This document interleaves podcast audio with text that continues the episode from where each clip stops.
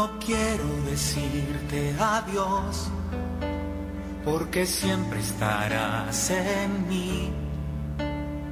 Por donde quiera que vayas, me llevarás junto a ti. Y donde quiera que estés, mi amor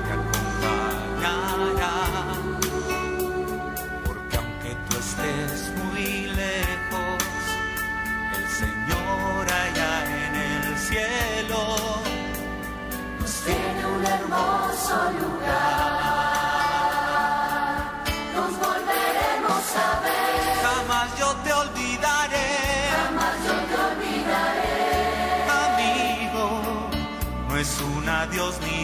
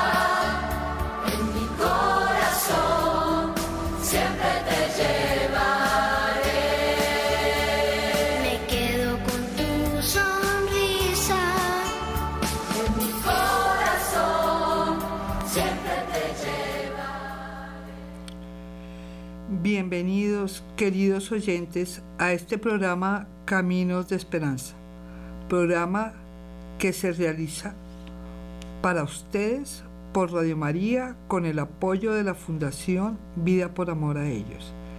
Es un programa que se realiza con el objetivo de acompañar las etapas de la vida, especialmente aquellas que son difíciles de afrontar por estar relacionadas con una pérdida que generan un duelo.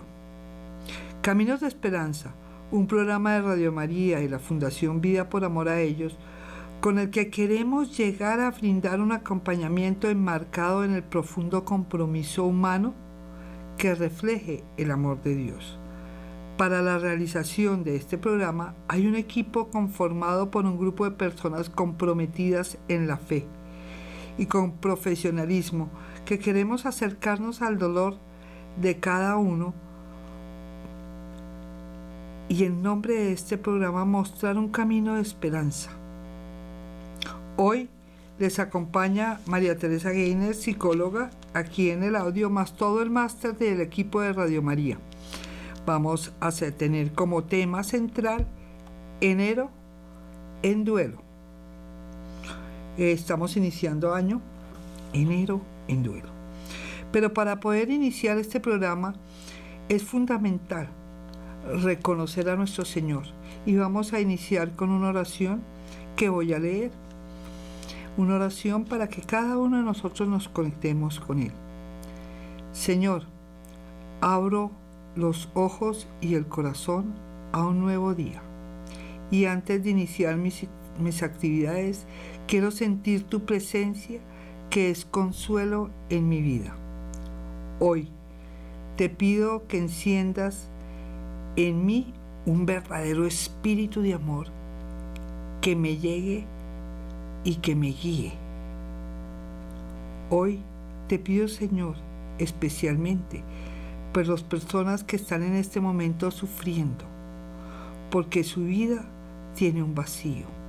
También por aquellos que han perdido un ser querido, aquellos que viven el sufrimiento de la soledad o aquellos que están sufriendo una enfermedad.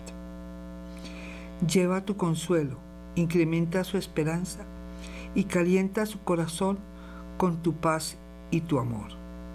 Danos a todos un corazón dócil para escuchar tu palabra y hacer vida el Evangelio. Señor, no seamos sordos a tu voz. Ayúdanos a abrir nuestro corazón. Amén.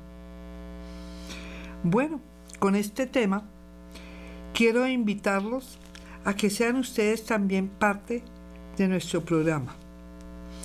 Pueden comunicarse durante todo el programa cuando ustedes lo deseen al teléfono al aire 601 746 0091 o a la línea de celular y mensajería 319 765 0646. Mientras que ustedes se animan, vamos a iniciar escuchando un pequeño fragmento de una canción eh, de una colombiana, una cantautora colombiana. Vamos a escuchar este pequeño fragmento. Miremos a ver qué nos dice. Donde la apuesta es perder para ganar. De eso se trata, de equivocarse y de perder el miedo y no querer salvarse. De eso se trata la vida misma. De mil veces errar y luego perdonarse y descubrirse, pariendo versos que a nadie llegan si por dentro estás desierto. Poner la cara, creerse muerto para nacer de nuevo en cada madrugada de tener ganancias, pero también de afrontar las pérdidas. El duelo tiene que ver con la pérdida y es importante saber perder, ser capaces de renunciar. Eso es saber perder, ser capaces de renunciar. Perder no es fracasar. No, perder es ganar, perder es aprender, es ser capaz de seguir caminando. Las cosas muchas veces no están en nuestras manos y es de las cosas bien difíciles. Aceptar y reconocer cuando las cosas no están en mis manos, están fuera de mi control y cuando las cosas sí están en mis manos. Si hay algo que está en mis manos y puedo evitar el perder y convertirlo en ganancia, pues voy a luchar por ello hasta el fin. De manera que no haya nada que decir. Pero si las cosas no están en mis manos, no voy a luchar, voy a dejar ir, dejar pasar, que muera lo que tenga que morir, que haga lo que tenga que suceder. Dejemos el control. Por eso es, esta canción dice, de eso se trata la vida. De ir avanzando, de aprender y a ser capaces de asumir, pero también de renunciar, de dejar ir. Perder es aprender a manejar la frustración. Es un acto de dignidad, es el reconocimiento de aceptar pese a haber perdido. En, otras palabras, perder es aprender a sentar la frustración. Nosotros tenemos muchos nos en nuestra vida, muchos elementos que y eso son pequeñas y grandes frustraciones que nos da la vida. Entonces aprendamos a manejarla, a no hundirnos en este proceso. Es un acto, de, un acto de dignidad porque es un acto de amarme a mí mismo, de reconocerme, de saber que yo puedo estar presente, de aceptar que no todo me ha llegado, que también he perdido y es aceptar ese proceso de pérdida. Y como decía nuestra oración, yo puedo perder mucho, puedo perder la salud. En nuestra oración pedimos por quien perdió la salud. Pero quiero, puedo perder a un ser querido, puedo perder algo o alguien que tenía muy cerca mi corazón o una relación que me está generando vacío y soledad. Puedo perder ilusión, puedo perder incluso el mismo dinero, puedo perder mi ubicación, mi contexto, mi entorno. muchas veces cuando, por ejemplo, se enfrenta a una enfermedad y tiene que ir a su casa, pierde su entorno laboral, su entorno ocupacional, su entorno, su vivencia normal, además de haber perdido la salud por esta enfermedad. Entonces hay muchos elementos que tenemos que saber hasta dónde yo puedo luchar por ello y hasta dónde tengo que dejar ir. Reconocerme y aceptarme como soy y con lo que tengo y lo que puedo. Porque es importante saber en dónde estoy, saber que eh, el perder es algo innato en el ser, que nunca vamos a estar exentos del perder. El perder, no perder sería imposible.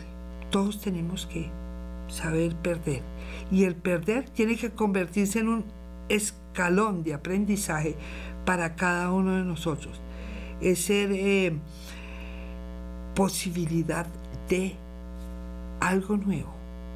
Es tener la tranquilidad de aceptar ese perder. El triunfo permanente lo que hace es agrandar nuestro ego, incluso hasta llegar a asfixiarnos. El perder nos ayuda a nacer de nuevo. Y cuando nosotros estamos en duelo, estamos afrontando una pérdida. Porque recordemos la definición de duelo. Es sencilla. Es esa reacción psicológica del dolor emocional que sentimos cuando hemos perdido a alguien o algo muy, muy importante en nuestras vidas.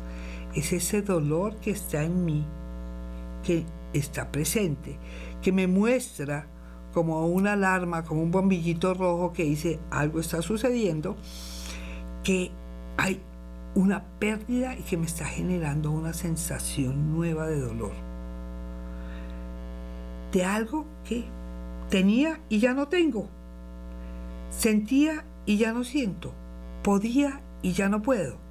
Algo que perdí. Pero que requiere que yo al enfrentar esa pérdida, inicia un proceso de elaboración, que es un proceso de elaboración o de aceptación, como lo queramos llamar, en donde yo voy a permitir que mi vida tenga un sentido nuevo para ser vivida. No voy a vegetar, voy a vivir de verdad.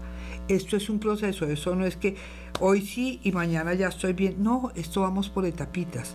Recuerden que eh, cuando nos enfrentamos a un duelo, sea el que sea, ese duelo no va solo, ese duelo también requiere que yo esté en pie de guerra, también requiere que yo ponga de mi parte para salir adelante.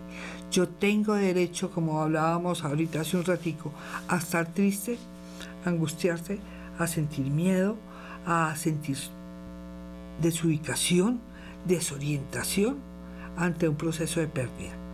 Pero lo que no debo es romper con mi dignidad y hundirme en un hueco.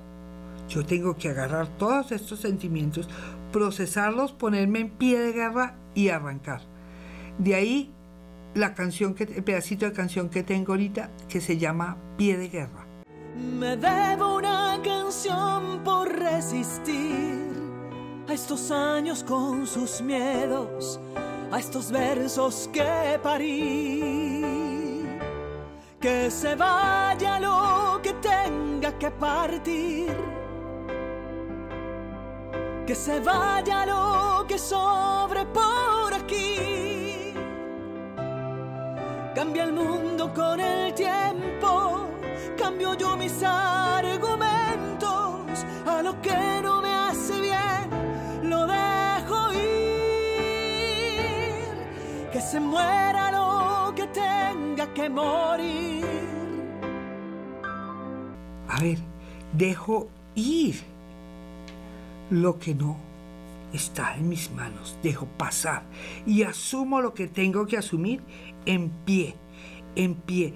De hecho, eh, retomando un poquito el, el título de hoy es Enero en duelo retomemos ese enero en duelo y veamos que es que enero es un, un, mes bien especial, bien especial que nos, nos lleva a hacernos varias preguntas. Primero, ¿qué es enero? ¿Qué significa el mes de enero? ¿Y qué simbolismos trae consigo ese mes? Y les propongo, respondámonos estas preguntas. El que quiera, por favor, comuníquese con nosotros y nos da su opinión al 746-0091 o al 319-765-0646. ¿Qué es enero? ¿Qué significa enero? ¿Y qué símbolo trae consigo enero? Pensémoslo, reflexionemos qué es enero. Primera respuesta sencilla, el primer mes del año. Primer mes del año. ¿Qué indica ser el primer mes del año? Cuando yo hablo del primero, el número uno es el punto de partida, el punto de partida del año. Enero es el punto de partida del año, el primer mes de enero, el primero. ¿Y qué quiere, quiere decir primero? Que va adelante, que va adelante y adelante tenemos que salir. Adelante tenemos que caminar. ¿sí? Aun cuando, cuando estamos en duelo la cosa se nos vuelve un poquito difícil, no importa. Enero va de primeras. Muchas veces llega uno enero y dice, ¿y ahora qué? Sí, en enero comienza uno con todas esas partes al ser el primer mes del año, entonces comienza uno a hacer toda la planeación del año. ¿Y qué voy a hacer yo este año? ¿Y este año para dónde va? El primero es donde yo me pongo para iniciar un camino con un horizonte que no conozco. Ay, cuando yo no conozco el horizonte no me da miedo. Claro, me da muchísimo miedo. Tenemos una llamada al aire que nos quiere colaborar. Buenos días, ¿con quién hablo? Buenos días. Buenos días. Buenos días, te escuchamos. Gracias. Eh, es que yo acabo de prender la radio y escuché fue lo último que dijeron sobre saber perder, ¿no? El, el ser humano, Sí, el perder circunstancias de la vida, porque pues lo prendí en ese momento y eso fue lo que yo capté. Eh, tengo un caso en la familia de una persona, primero que todo les voy a decir la edad para que me puedan colaborar. La persona tiene 80 años, la persona tiene enfermedades crónicas incapacitantes, eh, está ansioso, depresivo, con no es jubilada, no tiene casa propia, eh, está ansioso, expectativo, tiene incertidumbre y tiene como sensación de pérdida porque dice que se siente que no puede laborar y ser útil. Ha ensayado, lo ha hecho a pesar de las enfermedades, ha sido una persona muy guapa, eh, muy insistida, en- con mucha dignidad laboral y todo, pero sus enfermedades que son de alta peligrosidad, inclusive acaba de pasar un cáncer de estómago y etcétera, etcétera, todo es justificable en, en su mala salud. Entonces ahora la carga es, por ejemplo, sostenerle su incertidumbre, eh, su, él dice que supervivencia incierta y que él nunca ha sido una persona mm, de decir deme, sino que siempre tuvo su dignidad de salir adelante. De alguna manera no fue muy muy bueno como emprendedor porque pues a veces las circunstancias de la vida no se dan pero demostró mucha dignidad en el trayecto de su vida. Y, y ahora la situación es sacarle adelante esa incertidumbre esa esa pesadumbre de él no poder seguir en la lucha y la verdad eso le agobia la salud que la tiene muy precaria muy vencida y sus, sus 80 añitos entonces, mm, como que me den a mí como, por favor, gracias, me den como unas armas para yo seguir en este guerrero porque porque pues a mí eso también me afecta emocionalmente, pero pues qué hago en este caso Mm, para para colaborarle para que para que se adapte a esta nueva situación y no queme corriente interna porque eso le merma las defensas y, y lo pone más frágil ante la situación que es inminente. Les agradezco inmensamente su ayuda. La clave está es que, mira, el horizonte para todos es incierto. Nosotros nunca sabemos para dónde va, pero pues sí, él tiene una situación, una condición especial, que es una enfermedad y le está llevando a, a- a hundirse. La idea es que él sienta y él aprenda a que sigue siendo útil en muchas cosas. Puede que haya cosas que no pueda hacer. De hecho, los años no vienen solos. Y adicionalmente a eso le colocamos enfermedades incapacitantes, como dices. Pues todavía menos. Pero hay partes de sí, de él mismo, contextos de sí mismo, que están en, en- en función y que puede. El compartir, el hablar, el orar, puede hacer muchísimas cosas. El mundo no es solamente lo que podía hacer y lo que podía trabajar laboralmente y producir económicamente. Hay muchas otras formas de producir. Y es enfrentar a mirar lo incierto que es. Esa incertidumbre me va a dar pie para empezar a caminar, para dar un paso nuevo. ¿Mm? Por eso es importante que si se ve que la persona y la misma persona necesita ayuda, pedir ayuda. Sí, porque según lo que usted comenta, posiblemente vamos a necesitar un apoyo psicológico específico, tanto para usted que está como cuidadora, como para él, que es la persona que está sufriendo las situaciones. Porque usted no se puede hacer cargo de la inestabilidad y los sentimientos de él. Cada uno tiene que hacerse cargo de sus propios sentimientos. Tenemos otra llamada al aire. Buenos días, ¿con quién hablo? Muy buenos días. Con Perdón, ¿no escuché su nombre? Dora Mariela. Dora. Sí, señora, la escuchamos, doña Dora. Eh, la pregunta, eh, ¿qué es enero? Sí, señora. Para mí, entonces, enero es el primer de- mes del año, pero enero es esa oportunidad que Dios me está dando de hacer un análisis de mi tiempo pasado, del presente y de lo que debo mejorar, cómo lo debo mejorar para no cometer los errores de mi pasado, que ya es pasado, pero de este presente que el Señor me está dando una nueva oportunidad para actuar mejor. Para mí eso es enero, como, eh, como una oportunidad de enmendar mi vida. Muchas gracias, Dora. Fíjate que tu respuesta, además de que es tuya y es bien valiosa, es una respuesta que nos va a ayudar al oyente anterior. Enero es una oportunidad de mirar el pasado para actuar en el presente, en función de un horizonte, de un futuro. Esto nos está diciendo Dora. Miren qué hermosa definición de qué es enero. Qué machera es un nuevo camino, un, un- partir de unas experiencias que no se votan, de unos recuerdos que no se votan, que es nuestro pasado. Ese pasado es fundamental para saber qué estamos bien, qué tenemos que mejorar y qué tenemos que empezar a- a- a cambiar o a construir o a hacer de nuevo. Eso es enero. Enero es el inicio de un proceso de valoración. Vea qué chévere. Es un, un empezar con base en un- una experiencia. Muchas gracias, Dora. Nos enriqueces muchísimo. ¿Qué es enero? Listo. Entonces ahora vamos con la siguiente, la siguiente pregunta. ¿Qué significa enero? Pero tenemos una oyente que nos va a ayudar. Buenos días. ¿Con quién hablo? Buenos días. ¿Aló? Aló, te escuchamos. ¿Con quién hablo? Me hablas con Miriam Reyes de Sabogal. Miriam, ¿cómo estás? Quiero aportar algo en- con relación al tema que hoy tratas. Realmente, enero para mí es una época de reevaluar todos los aspectos de la vida del ser humano, desde el punto de vista de la salud, desde el punto de vista del bienestar, de las relaciones humanas, de los compromisos que se tengan, porque muchas veces dejamos todo como el paso del año, ¿cierto?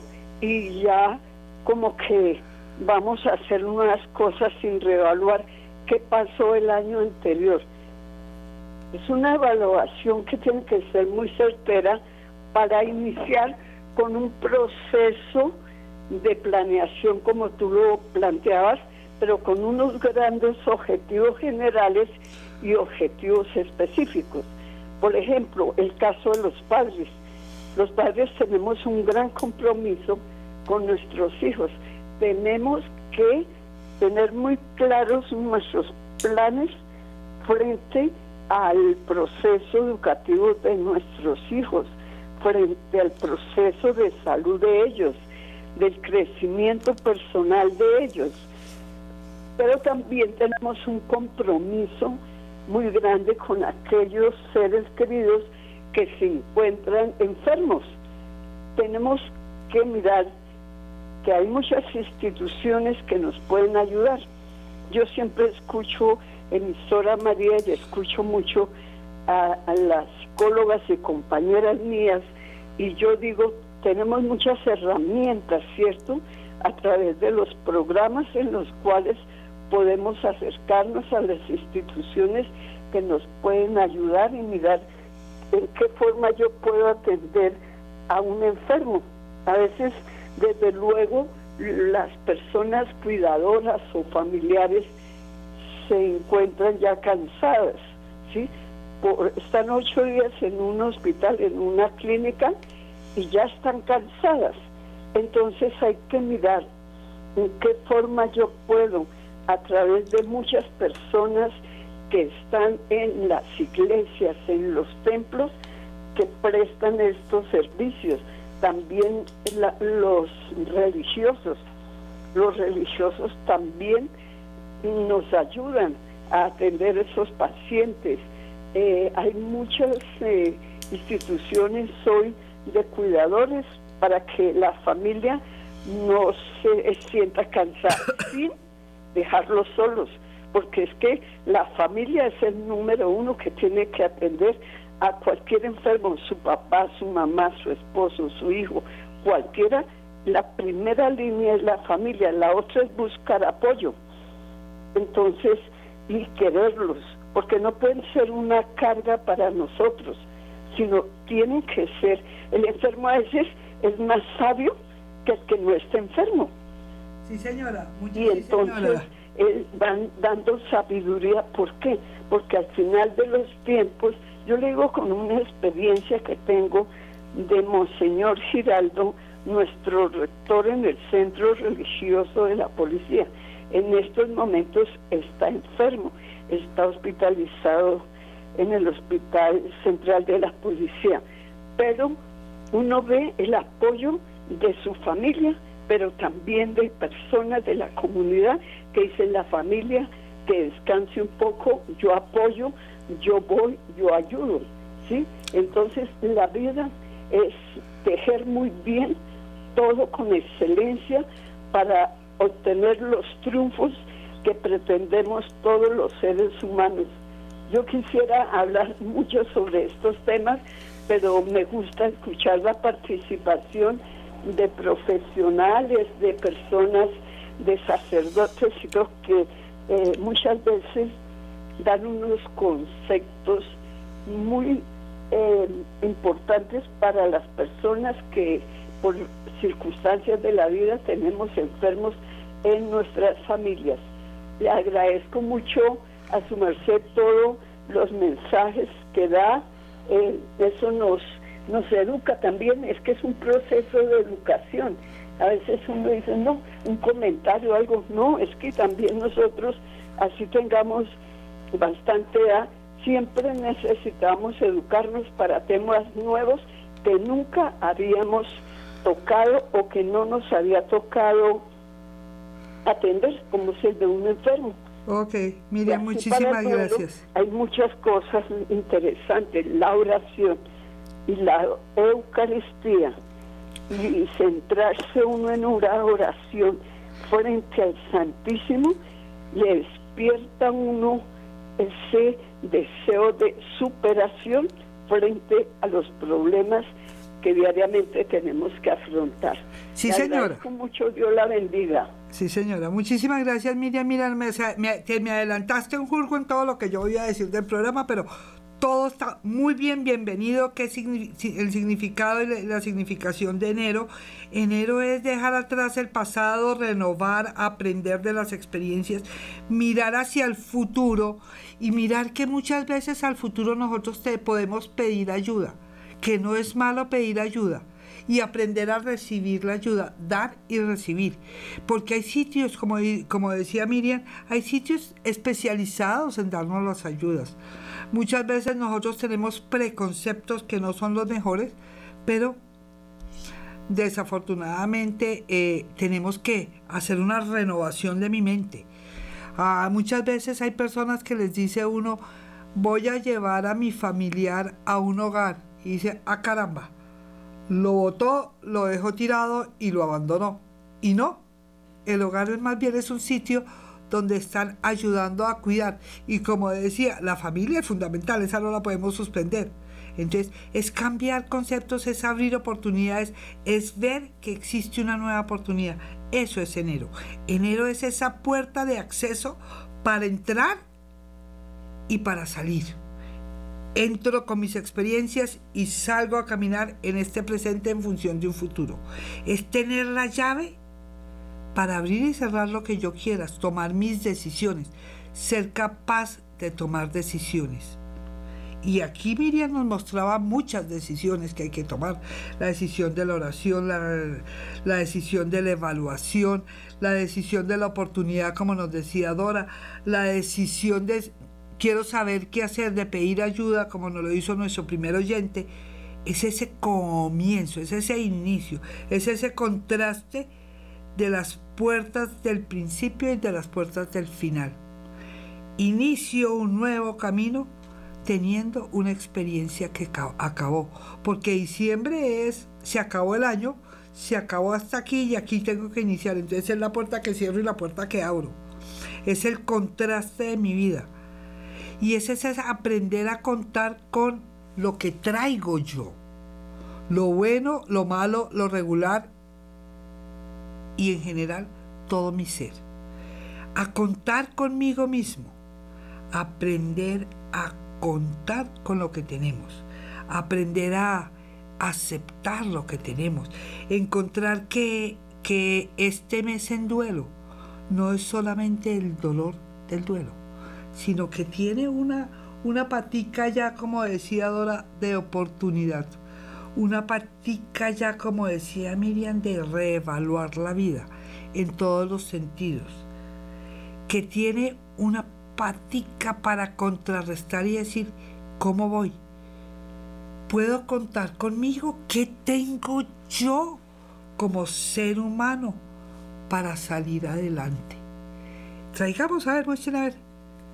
¿Qué habilidades tengo? ¿Qué capacidades tengo? ¿Qué pensamientos tengo? ¿Qué emociones tengo? ¿Qué acciones puedo hacer? ¿Con qué cuento yo? ¿Con qué espiritualidad cuento yo? ¿Mm? Y en ese proceso de espiritualidad recuerden que yo puedo hablar con Dios. Voy a decir una forma no muy bonita, pero real a calzón quitado. Yo puedo pelear con Dios, puedo darle gracias a Dios, puedo alabar a Dios, puedo sentirlo y agarrarlo de mi mano. Esa es mi espiritualidad.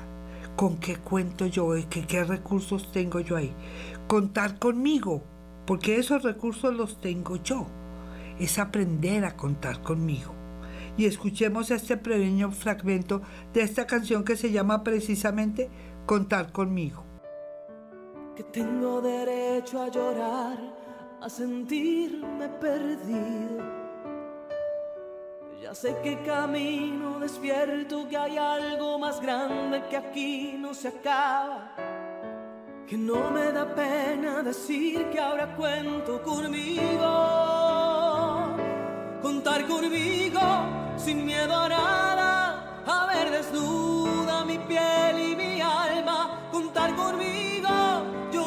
frente, saber que amar es lo único urgente, contar conmigo, se trata de eso, cambiarlo todo, se cambio por dentro, soltar a tiempo, amar es sin prisa, vivir a fondo este viaje inicial que se llama la vida.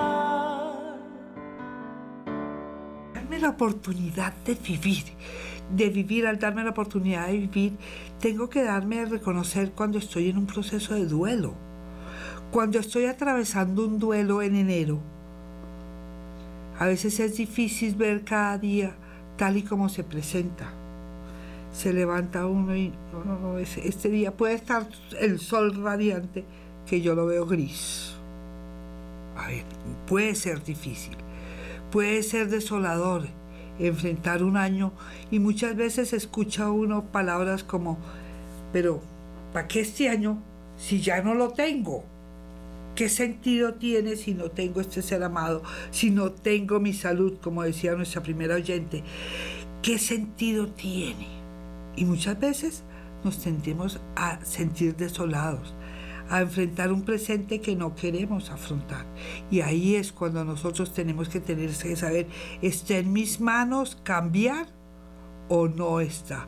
¿Tengo el control o no lo tengo? Quizás eh, también tenemos sentimientos de temor ante lo que nos espera, porque no le vemos camino, porque tenemos que crear nuevos sentidos, nuevos caminos.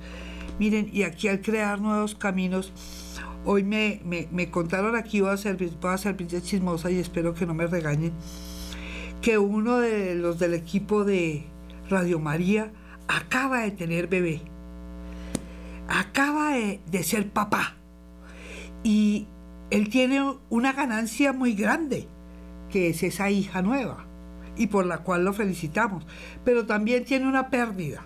¿Saben por qué? Porque antes de que esta chiquita apareciera, él hacía con su dinero, con su tiempo, él y su pareja y su esposa hacían con su dinero, con su tiempo lo que querían. Pero de aquí en adelante ni tiempo ni plata. La vida les cambió, les dio un vuelco total. Y asimismo también es la pérdida, las pérdidas por muerte, por salud. La vida nos cambia, nos desubica, nos desorienta nuestra actual sensación. A veces hay un vacío, una soledad. Ay, yo antes podía ir al cine y ya no puedo. ¿Cómo se va uno con un bebé para cine? Imposible. Eh, ay, no, es que yo iba, yo me sentaba a desayunar y me sentaba a desayunar con mi hijo, mi pareja, mi- y ahora tengo el vacío de la soledad.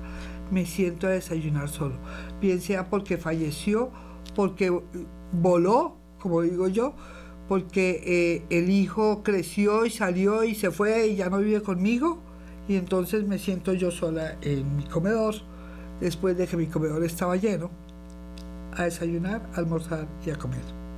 Ahí hay un vacío, hay una soledad que no nos puede quitar las ganas de enfrentar el año nuevo. No, es parte de nuestra realidad. ¿Cómo voy yo a enfrentar ese año nuevo? Es una realidad y los sentimientos bienvenidos son, pero si yo los reconozco los puedo manejar, los puedo elaborar. Puede que muchas veces eh, en, este, proceso de año de, de enero con, con un duelo nos digamos, ay, es que yo solía estar ocupado, yo solía sentirme de tal o de cual manera, yo solía. Sí, lo podemos hacer, pero esa es la experiencia pasada que nos ayuda a empezar a crear nuevas cosas. Ahora tengo un espacio nuevo, ese vacío que me genera la pérdida de algo, alguien, situación, objetivos, compañía, bueno, eso que perdí.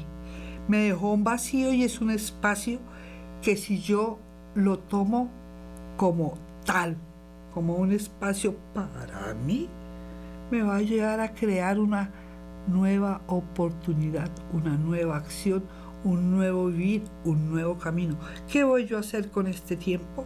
¿Qué voy a hacer yo con este vacío? ¿Qué voy a hacer yo con este espacio? Y aquí quiero poner un ejemplo muy sencillo que tal vez se los he puesto muchas veces. Y fue cuando mi mamá falleció, yo iba todos los días de 7 de la mañana a 8 de la mañana a acompañar y apoyar a mi mamá en el proceso de baño.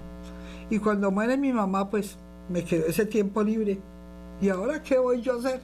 A ver, Ese tiempo fue para mí, fue mi regalo que me dejó mi mamá cuando se fue. Obvio que me dolió, que se haya muerto, claro que me duele. No tenerla, claro que siento su vacío, pero yo no me puedo quedar enfrascada en el dolor de la pérdida. Eh, muchas veces anhelamos recuperar el pasado, pero es que el pasado no lo podemos recuperar. El pasado pasó, como nos decía Dora, el pasado pasó y es el que nos va a permitir empezar a crear un presente. No nos podemos quedar en el agobio del dolor, en el agobio de ¿y ahora qué? ¿Qué nos va a traer? Que traiga el año lo que quiera, que yo no me muevo. A ver, no, yo soy parte de esta vida y yo tengo que vivir, no tengo que vegetar. Tengo que vivir de verdad. Tengo que ser parte de este proceso de vida. No es me levanto, desayuno, me acuesto y me como y no hago más. No, eso es vegetar. Póngale un sentido, un camino, un qué hacer. Como nos decía Miriam también, la oración, los grupos de oración, vaya, haga, comuníquese, mire, busque, pida ayuda, ayude usted, porque muchas veces no solo pide uno, sino también da. ¿sí? Eh, hay, hay, hay sitios donde nos enseñan a ser cuidadores, por ejemplo, y a ser humanizantes. Por ejemplo, el centro camiliano, este sacerdote es el Camilo.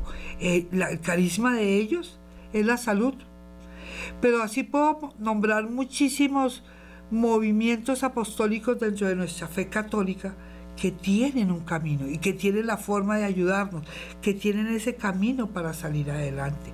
Yo puedo aportar, yo puedo ir a mi parroquia, yo puedo ir donde el vecino, yo puedo... ¿Qué tengo yo que hacer en este proceso?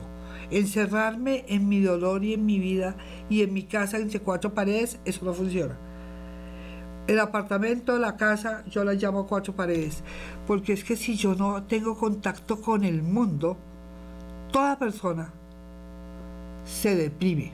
Eso no hay nada que hacer. La depresión va de camino. ¿Y yo quiero deprimirme? No, yo puedo estar triste. Yo puedo sentirme desolado. Yo puedo sentirme poco entusiasmado.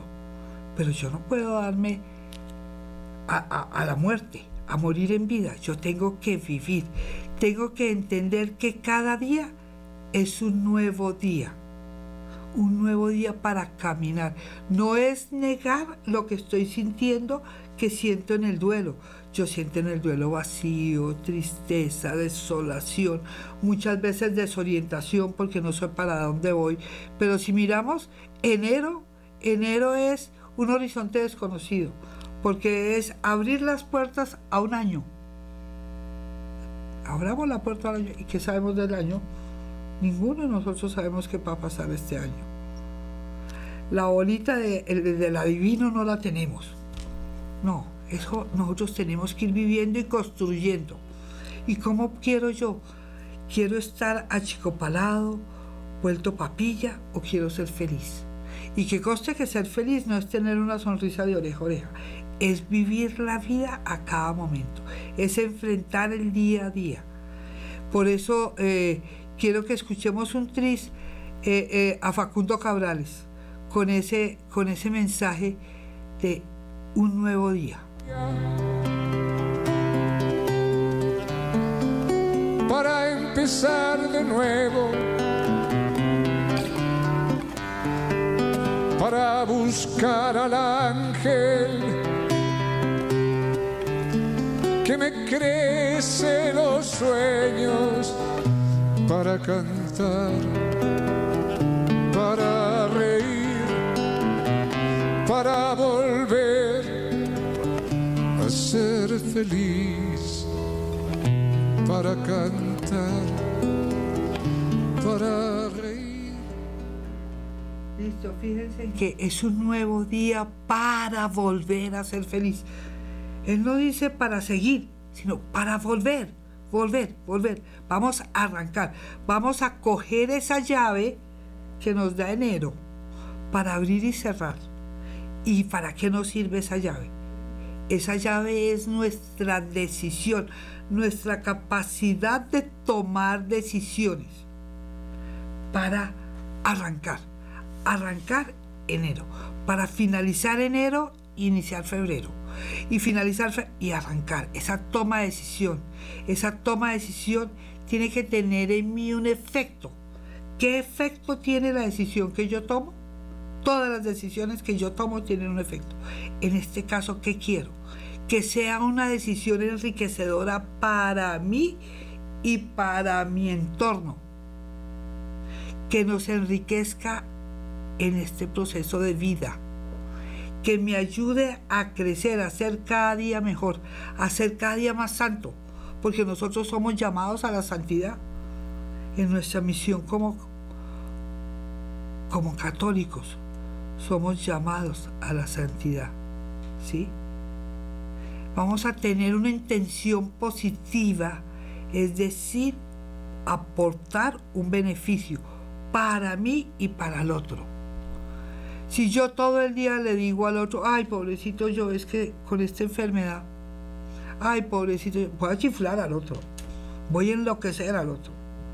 Si yo todo el día me quejo, ay, ay, ay, ay, ay, ay, ay, ay, ay, óigame, no solamente me voy a sentir yo peor de lo que me estoy sintiendo, sino que voy a hacer sentir a mi entorno mal también. Y no significa que no tenga dolor y que no me pueda quejar. Sí, claro, si yo tengo dolor tengo que hacer algo para eliminar el dolor. Si el dolor es emocional, ¿saben cuál es la pastilla que nos ayuda al dolor emocional? Expresar lo que se está sintiendo, saber identificar qué estoy sintiendo, qué sentimientos tengo para soltarlos, dejarlos salir de mí. Por eso es que el llanto es tan bueno, porque el llanto es como bañarme de adentro para afuera, es sacar aquello que me sobra. ¿Sí? Entonces, la, la llave es, tomar esa decisión. Coja la llave, tome la decisión. ¿Y dónde va esa llave? A la puerta, a la puerta de acceso, a la puerta de acceso que abre y cierra. Me permite entrar y salir. Pero eso es muy fácil de decir, bueno, ¿y qué? A ver, ¿qué es la puerta de acceso? Las puertas son los recursos que yo tengo, que yo necesito. Entonces me va a preguntar, ¿qué necesito yo? ¿Mm? ¿Qué necesito yo para vivir este año todo vapor? Iniciar este enero en duelo. ¿Qué necesito yo? Haga lista. Agarre papel y lápiz y diga qué necesita. De eso que, que necesita, ¿qué recursos tiene usted para lograr eso que necesita? Qué recursos tiene usted y qué recursos tiene que ir a buscar. Porque usted tiene que ir a buscar algunos recursos, algunos recursos son externos. Muchas veces los buscamos nosotros y le decimos al otro, ay, ¿sabe qué? Una oracióncita por mí. Eso es un recurso externo. Pedirle al otro algo para mí como una oración es un recurso externo. Entonces, asumamos esos recursos, encontremos qué recursos tenemos, ¿sí? Y vamos a hacer ese comienzo de, de, de, de, año en un enero, que es el inicio, ubicándonos. Vamos a empezar a proyectarnos, vamos a vivir de verdad. ¿Y cómo puedo yo vivir de verdad en este proceso de dolor y de duelo? De tristeza profunda, de angustia, de desconsuelo, de no saber para dónde voy, de desorientación, ubicándonos. ¿Cómo me ubico? Parta de usted mismo. ¿Qué le gusta y qué no le gusta? ¿A usted le gusta sentirse triste? Seguro que no. ¿A usted le gusta estar bien? Seguro que sí. ¿A usted le gusta comer rico? Seguro que sí. Así para usted sea el comer rico un arroz con huevo o una comida muy elegante, ¿no? A usted le gusta, ¿qué le gusta a usted? Haga proyectos con base en eso que usted quiere y que a usted le gusta que sean alcanzables. Muchas veces cuando estamos en duelo le dice a uno, hágase una propuesta, proyectese y hágase un, un una propuesta y hay personas que le dicen a uno, no voy a volver a llorar, no sea mentiroso, eso no lo logramos. Tenemos derecho a llorar y podemos llorar. Entonces, eso no es alcanzable. No voy a sentir más dolor, mentiras. No voy a sentir añoranza por lo que perdí, mentiras. Eso, es, eso no se son proyectos eh, absurdos que no tienen un fundamento. Hagamos los proyectos reales. Proyectos reales, por ejemplo, voy a aprender a vivir sin la presencia física del ser amado que murió. Voy a aprender a vivir con mi hijo que vive lejos, pero que está conmigo. A distancia. Puede que no me llame, puede que cuando lo llame me diga, ay mami, estoy ocupado. Sí, voy a aprender a vivir eso. ¿sí? Voy a hacer proyectos alcanzables. Que yo pueda. No voy a hacer una cosa tan ambiciosa que, no, es que este año yo me voy a dedicar a pasear por el mundo. Y entonces al pasear por el mundo eh, no tengo opciones. Hagamos pequeñas metas. Pequeñas metas para empezar un camino. Y hay una canción muy hermosa que se llama El Camino de Emaús. Y de verdad, con este nuevo camino que vamos a iniciar, quiero dejarles a ustedes hoy. Este es el mensaje. Tomemos la decisión, agarremos nuestros recursos, ubiquémonos y a caminar. Hagamos el camino de Emaús. Escuchemos esa canción.